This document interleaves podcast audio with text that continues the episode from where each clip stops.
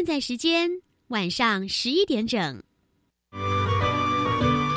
艺术是科学的魔术师，科学是艺术的工程师。原来艺术与科学其实是一体两面的。对啊，科学可以帮助我的艺术学习更有效率。是的，没错，跨领域多元学习，让艺术脑遇见科学脑，就在每个礼拜一晚上十一点到十一点半，端端所主持的青春创学院。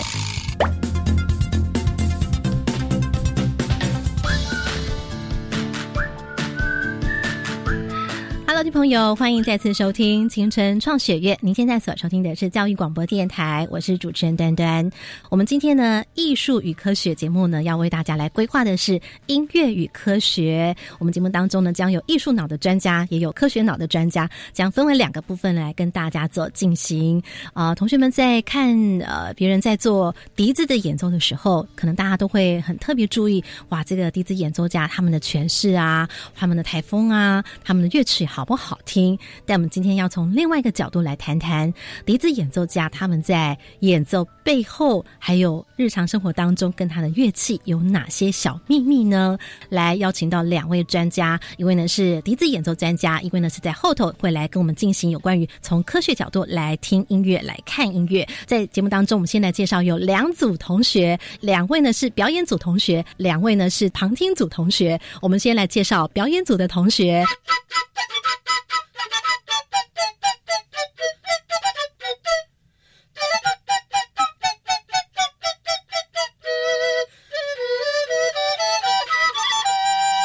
大家好，我是李以轩，从七岁时开始学习音乐，嗯，擅长长笛跟钢琴，国中时才慢慢开始了解国乐，而今天为大家带来的表演是曲笛的演奏。嗯，好，接下来介绍另外一位品珍。大家好，我是我是南门国中陈品珍，七年级的时候学了中国笛这项乐器，虽然之后没有再接触了，但是因为今天来到这个广播，才让我又重新拿起中国笛。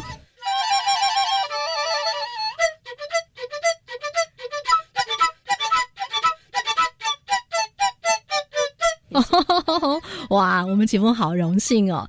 好，那么接下来介绍我们的今天旁听组的同学哦。来，先来介绍女生，即将升高中的，对不对？呃，大家好，我是徐珍，是南门国中的科研社，从小很喜欢科学，喜欢做各种的研究。要先恭喜你哦，即将读哪一所学校呢？应该没有意外的话是北英女哦，恭喜恭喜恭喜！接下来介绍是来自建中，好，来介绍一下自己。大家好，我是陈一荣，嗯，来自建国中学。那易荣好像本身你有学音乐对不对？你学的乐器是什么？高中的时候有在管弦乐团待两年这样子。好像有跟科学方面接触的是参加什么样的社团呢？曾经待过一年生物研究社。哦，好的。然后我们的雨珍呢，她也有一点点呃学习音乐的基础，对不对？你学什么？国中跟国小就是有在练钢琴，嗯，就喜欢弹钢琴这样子。好，接下来我们就要来介绍今天前段的，也就是艺术脑的专家，来邀请到是小巨人丝竹乐团笛子首席石美玉。Hello，美玉你好。Hello，主持人你好。我想先请问一下美玉，你在平常在演奏的呃这些生活当中，对你来说排练啊、演出啦这些，你可能在上台前或上台后，有没有哪些是可能在你的笛子的保养，或者是哪个部位，或者是哪一个零件呢？它是非常重要的，有没有？呃，基本上对笛子来说，笛子最重要的部分就是笛膜了。嗯。对，如果没有笛膜的话，基本上笛子的音色是不会显现出来的。嗯，所以笛膜对我们吹笛子的人来说是一个非常重要的部分，缺一不可的。哎，收音旁同学有没有听过笛膜这件事情呢？我们后头进一步的来跟大家说。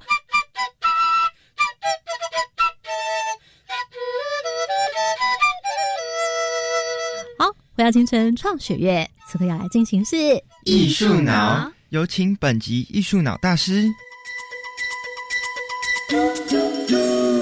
手音旁同学有没有听过笛膜这件事情呢？但想先请问一下美玉，就说你平常是怎么样来跟你的笛膜相处？它跟你的关系是如何呢？比如说你在什么时候要用它，什么时候要更换它啦？演奏家会不会有些不同的习惯啦，或什么之类的？有没有？就我自己个人的话，其实每个人刚开始学笛子的话。最麻烦的部分就是底膜，嗯，对，因为其实像初学者，他们可能一不小心手啊、手指啊，可能力道太大，他们就会把底膜不小心就按破了。哦，但通常按破的时候，他们又不知道怎么贴，因为他们贴上去的时候，因为胶水或是底膜，呃，他们粘贴粘贴的方式，所以贴上去。并不可能会是就是像老师帮他们贴的那样子，就是音色会那么的好。可能有些会贴起来就是哎，呃，松松垮垮的啊，或是底膜会沾到一些胶水的部分，或者是一不小心又贴一个太紧，或是捏太紧，哎，底膜又破了。所以刚开始我们在学的时候啊，底膜一包里面只有附五条底膜而已。是，对，所以一下子很快那个底膜就会被我们消耗殆尽。所以通常我们一次买可能就是买十包或是二十包这样。但是通常一包底膜里面好的底膜又只有可能只有一条或是。半条不到，基本上我们希望底膜它是看起来透，然后又亮，然后没有杂质的。嗯，那通常我们看到那种泛黄啊，或是很厚啊，根本透不过光的那种底膜，基本上我们就是都不会用了。哦，对，通常我不把底膜贴到我想要的音色，我是不会开始练习的。哦，这样哦，对我就会一直一直贴，一直贴，一直贴，贴到我想要的那个音色，我才会开始练习。所以通常。光是贴底膜这个就花了我很多时间，所以花很多时间，可能甚至会花到多久的时间？可能半个小时甚至一个小时都会有哦。这样哦，对。即便你现在已经是厉害的专家，有这么多丰富的演出经验，你还是可能会需要这么多时间去贴它去。对，因为有时候可能你长期练笛子的话，因为笛子里面会潮湿，潮湿的话它也会影响笛膜，那可能。练完今天了，到了隔天天气突然变冷了，然后笛膜又松掉了，你又再重新调了一次，但是调了一次之后发现，哎，这又不是你想要的那一种音色，所以又一直在重贴它，这样子。是，对，对你来说，笛子好听的声音，怎么样叫做好听的声音？是你在那个空间里面想要传达的那种感觉，可以形容一下吗？呃，以邦迪来说的话，我就希望它很像是小鸟，可能清晨的时候叫的那种比较脆亮的音色，嗯然后可以传得出去，传得很远。嗯，那如果是以曲笛来讲的话，我希望它是有一种比较，因为曲笛本身就是比邦迪再大只一点点，嗯我希望它是有一种那种温暖的音色，但是同温暖的同时。我希望它也要声音也是要可以饱满厚实的那一种。嗯，对，了解。对，好，重新旁呢，现在聆听到了原来笛子演奏家他们在日常生活后头要做演出之前呢，其实要有这些准备，包括他在平常练习的时候还是非常斤斤计较这件事情。对，然后他们在舞台上面希望能够传达出好听的声音，他想要的这个效果，其实 demo 对他来说非常的重要。这样子哦，那我不晓得说，今天我们有这个两位音乐班的同学也在现场，对你们来说，你们跟迪摩之间的相处又有什么样的情形情况呢？有没有？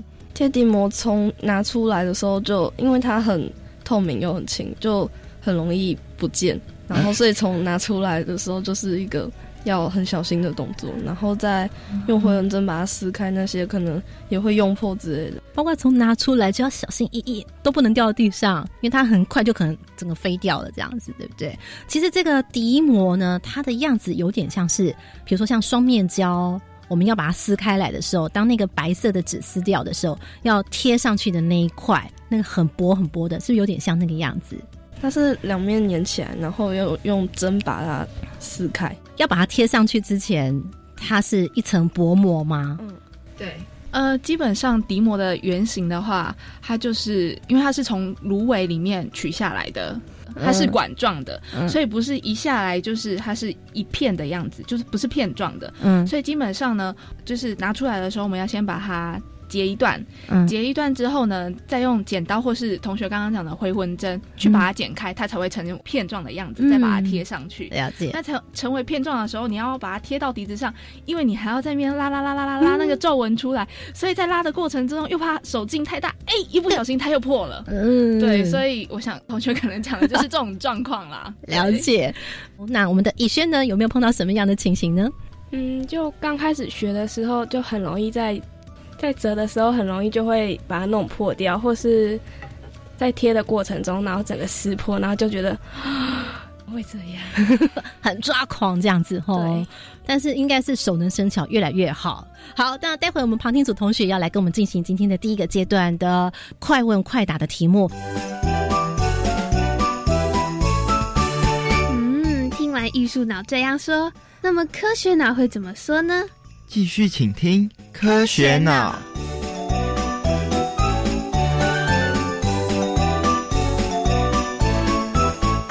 接下来呢，我们就要来介绍今天呢，在后段呢非常重要的一个角色，来帮我们担任科学脑的专家，来邀请到蔡正佳教授。Hello，蔡教授您好。诶，大家好，我是蔡正佳，我来自台大音乐所。蔡老师有听到我们施美玉老师他谈到跟他的笛魔相处的这个过程哦，你听到了之后有些什么样的想法吗？对，我觉得。专业的演奏家对音色要求非常高，像我们就是哎可以吹，赶快就吹。但是你们就要去调到一这首曲子都要表现什么？对我觉得非常讲究，我学到很多。是蔡老师，其实你也为了要研究笛子，还特别去学，对不对？那你也应该看过很多这个这方面的演奏会，有没有好像也看到一些什么样的情形哦？对我看过一个。录录影的版本就是看到台上演出者吹到最高音，然后底膜就破了，然后他当场就鞠躬下台。是啊，这个是有录影存证的。这很糗哎！雷云老师听到，真的会有这种状况吗？蔡老师讲的状况其实是非非常有可能发生的，但这种通常就是在高音或是极高音的时候，因为那个那个时候通常就是我们的气流是用非常快速的。非常快速，然后要冲到那一个音，所以气流太快，然后笛膜太薄，所以就一下子就把笛膜这样把笛膜震破了，就很像一种气功，或者是 对，所以这种是非常有可能发生的。了解，蔡老师有些什么话想要反映哦？我就很好奇，他们会不会准备带带两把笛子，两三把，当场然后破掉，刚刚再换另外一把。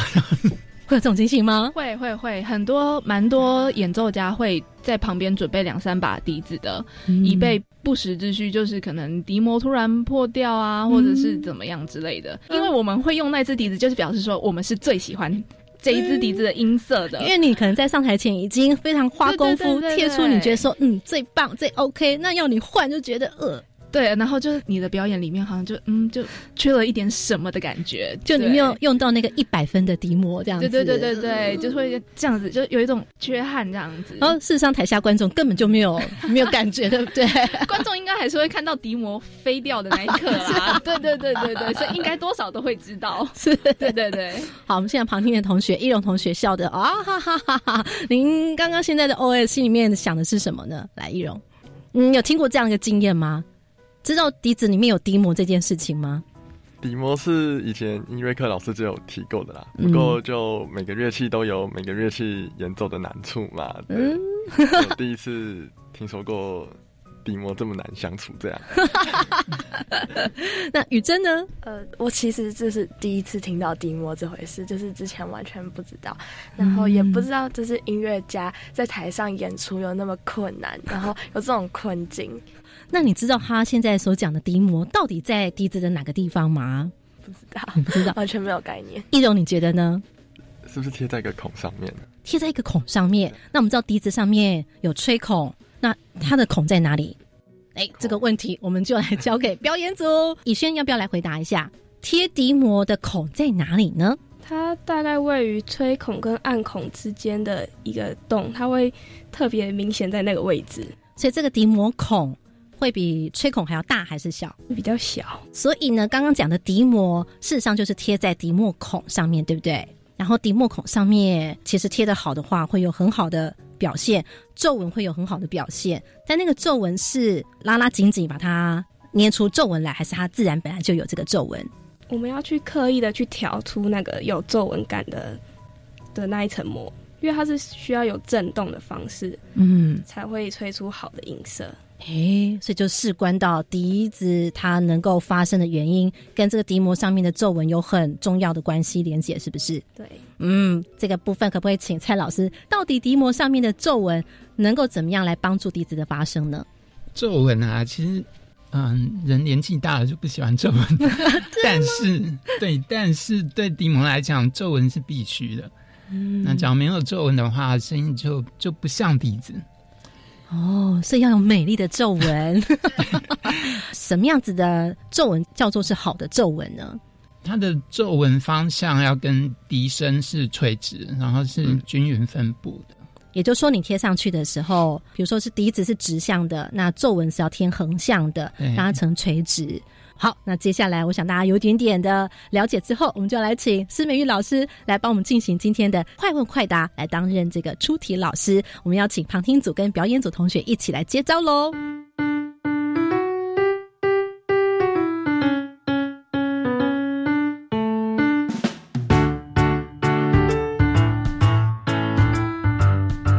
好，接下来我们的快问快答就来请施美玉老师来帮我们担任出题喽。第一道题目，请出题。好，那下列的中国笛哪一个是有笛膜的？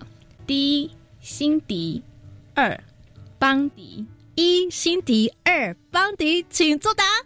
二。每一位同学呢都不约而同的回答了二。请问一下，美玉老师，他们答对了吗？是邦迪吗？对，就是邦迪。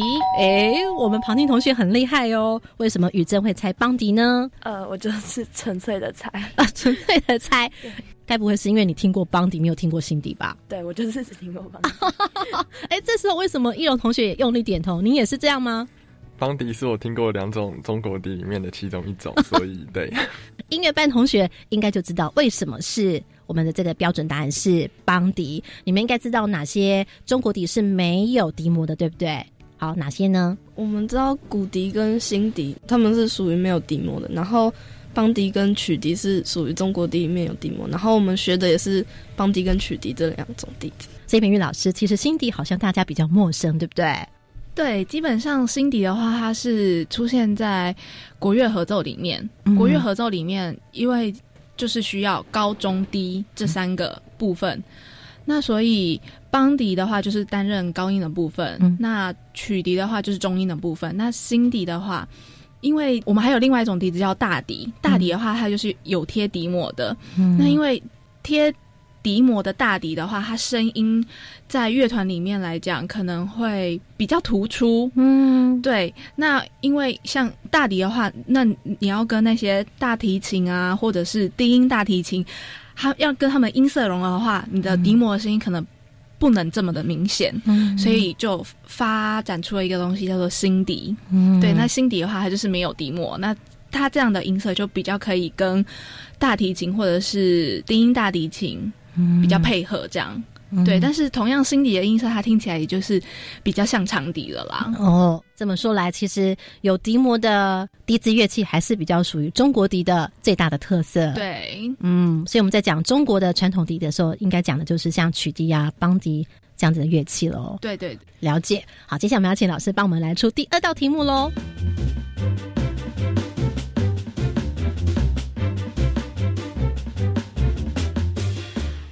那因为啊，夏天笛膜会变得比较紧。那笛膜变得比较紧的话，对它的音色会有什么影响呢？一，音色会变比较亮；二，音色变比较暗。好，第一音色比较亮，第二音色比较暗，请作答。一，答案是答案是二，音色会变比较暗。哦耶！没有，我怎么可以这样幸灾乐祸呢？因为我们竟然可以考到音乐班同学。没有啦，因为也没有像美玉老师这个经验这么样的丰富。来，我们就交给音乐班同学来回答一下好了。为什么你会觉得是本来刚刚觉得应该是比较亮？因为刚才讲到夏天的时候底膜会变紧。然后我是想到之前有学过轻薄短小的话，音色会比较高，那高感觉就是亮，所以刚才就选了一。哎，结果呢？哎，好像跟我们同学本来想象当中有一点点出入哦。那这回就要请美玉老师来给我们正确的解答，为什么呢？因为你笛膜变紧了，它变紧了之后，它同时也没有了皱褶，嗯，没有了皱褶之后，你的气过去没有地方可以震动。那没有震动的同时，它的音色就会变比较暗了，就等于说你的笛子上面贴了胶带，但是因为胶带就是没有，它就是一个没有皱褶的东西。那没有皱褶的东西你贴上去了，就等于说笛子没有了笛膜，就很像是新笛的感觉。对，那就是因为没有笛膜的震动，它就变成新笛的感觉，所以它的音色听起来就是同时就是会比较暗了。对，那如果你有皱褶的话，它声音才会听起来比较亮。但是如果像冬天的话，又太冷，它整个笛膜松垮掉了，那等于说，因为笛膜松垮掉了，因为就是气吹过去，那个根本就是震动不起来，因为已经垮了，所以就没有弹性了吗？对比紧还要难受。啊，雨珍，你刚刚听到美玉老师这样说了之后，你听到的结果，他的意思是什么？如果我没有理解错的话，那如果紧的话，就是直接气就是直接通过，就是就是完全没有办法产生震动，没有办法造成音色比较优美、比较亮。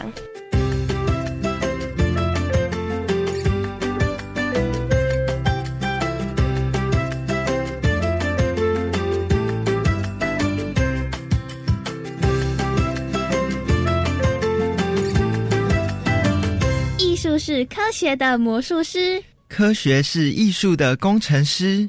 继续收听青春创学院。好，那我们的易容同学呢，有些什么样的收获？我只是想问一下，说，所以说只有把低模调到最好的时候，音色才会是最亮的。对，对，简单讲就是有两点啊，一个是松紧，一个是皱褶，然后皱褶是跟非线性的行为有关。那你松紧的话，跟振幅比较有关，然后你振幅大一点，那个非线性就非常重要。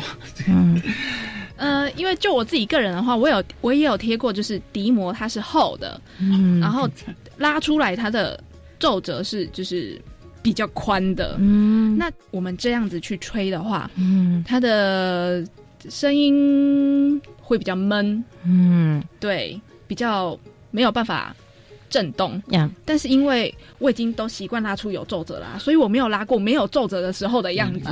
对对对对对，好，总归一句话呢，笛膜非常重要。我们请音乐班的同学来，在你们所了解的笛膜的功能到底是什么呢？以轩，以我来说，贴笛膜，第一要有皱褶嘛，然后还有要，因为是要它震动才会有好的音色。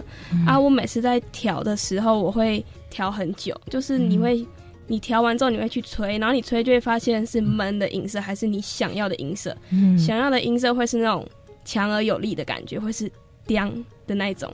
贴的时候会非常的会去刻意的去调整它，等于算是呃日常的累积经验，告诉你，哎，这是 OK 的声音，对，是不是？好，但我们刚刚也听到了一个关键字，所以笛膜它可能会影响到音色，影响到音色的什么呢？我们在这边请美玉老师来帮我们做一个小 ending。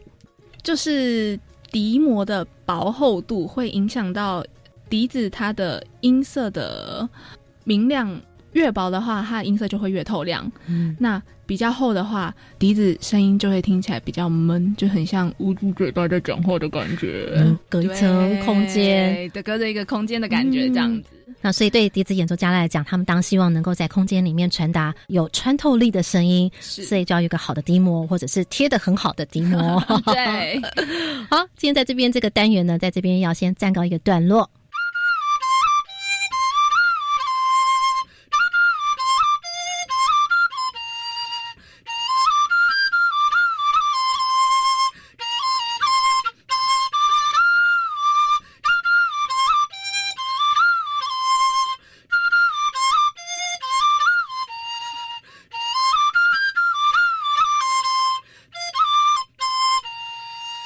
继续，你现在所收听的是青春创学院，我是主持人端端。那么我们待会呢，在这个阶段要继续来从科学的角度，也就是请我们的蔡真佳教授来帮我们来从科学的语汇、科学的观察、科学的研究来看看笛子它的发声，特别是中国笛。今天我们特别以曲笛来作为一个范例啊，来了解到底刚刚我们所讲的笛膜为什么能够会影响这个声音的明亮度呢？刚刚我们能听到是小巨人丝竹乐团的笛子。首席施美玉，她所演奏的这首曲子是，相信大家都知道《青花瓷》。对，《青花瓷》，大家一边听也就开始一边哼着歌曲了。但是你有没有注意到呢？它的音域范围，我们今天特别请美玉老师呢来吹奏这一段，原因是因为我们有下了一个指定题，希望老师在这段的音域范围是落在哪里呢？在第二个八度，对，第二个高八度，对不对？高八度。那这个题目呢，就是请蔡老师来帮我们出题的哦。为什么老师要特别出这个范围的音域呢？来，请四位同学描述刚刚你们听到这段音域的时候，有没有感受到任何的 feel？这首给我的感觉是比较柔和优美，然后没有像邦迪那么的坚硬，声音比较南方的 feel。南方的 feel，对，好，嗯，很有想象力哦。雨珍和易容呢？我之前听过这首歌是周杰伦自己唱，就是 MV 的那一种。那在这次听到，感觉又是一个重新的诠释，非常的有震撼力。然后在这个小空间里回荡着，然后深深的烙印在我脑海中，真的很有印象深刻。哦，好像是小小评审，对不对？一荣呢，有没有感觉到音乐上面当中跟唱有什么不同？对啊，其实我没有听过人唱，一荣都在 K 书啦，哈，没有。我们的品真呢？你觉得好像跟平常唱会有些听起来有些什么样不一样的感觉吗？中国笛还有就是。音跟音之间就是有点像装饰音的那种感觉，蛮特别的。嗯，他讲到的是音型的呈现方式，表现什么样的不同？那其实蔡老师有特别希望大家注意的是什么呢？这回就要请蔡老师来帮我们解答喽。对，我觉得装装饰音也是非常重要，那个滑音非常好听。周杰伦好像没有唱这样滑来滑去。蔡老师是说你第一次听到这样子的一个演奏方式？对。那除此之外，我我最希望呈现的就是那种有点像真假音转换那种感觉。嗯，你知道第一句歌词什么“天青色等烟雨”吗？天青色，对，没错。天青色其实很像假嗓，就就你在吹的时候，然后等烟雨变成本嗓。哦，请现场同学来听听看哦，这一段的声音是比较像怎么样子呢？好，这个比较像假嗓。对，这个比较像真嗓，这个又变成假嗓。再请美玉老师把这一整句呢完整的吹一次。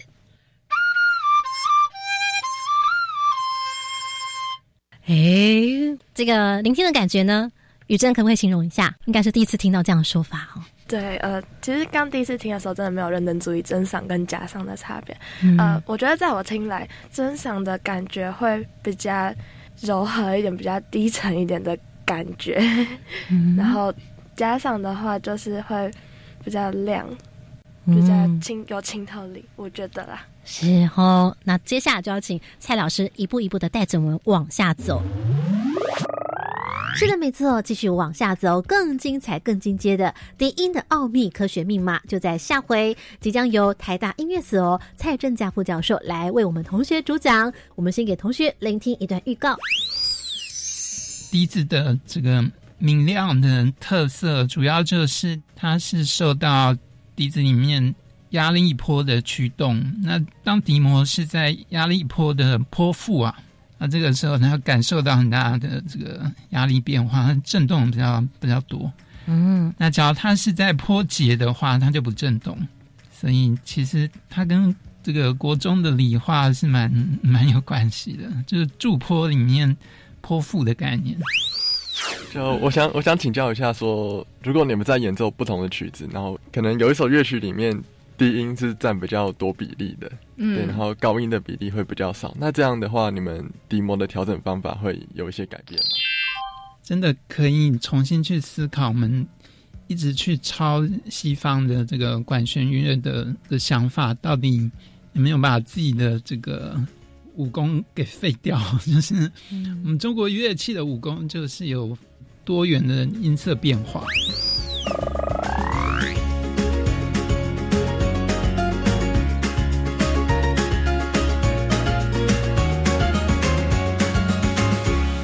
那今天节目呢，我想请问一下我们的旁听同学，经过一整堂之后，下回如果有机会来聆听笛子的演奏会的时候，对你们来说会不会有一些不同的观察或者是欣赏的角度呢？雨珍今天有些什么样的收获跟整理？呃，今天我看到了说，身为一个音乐人，他对音乐音质音色的那个坚持。好，那我们的易容同学呢？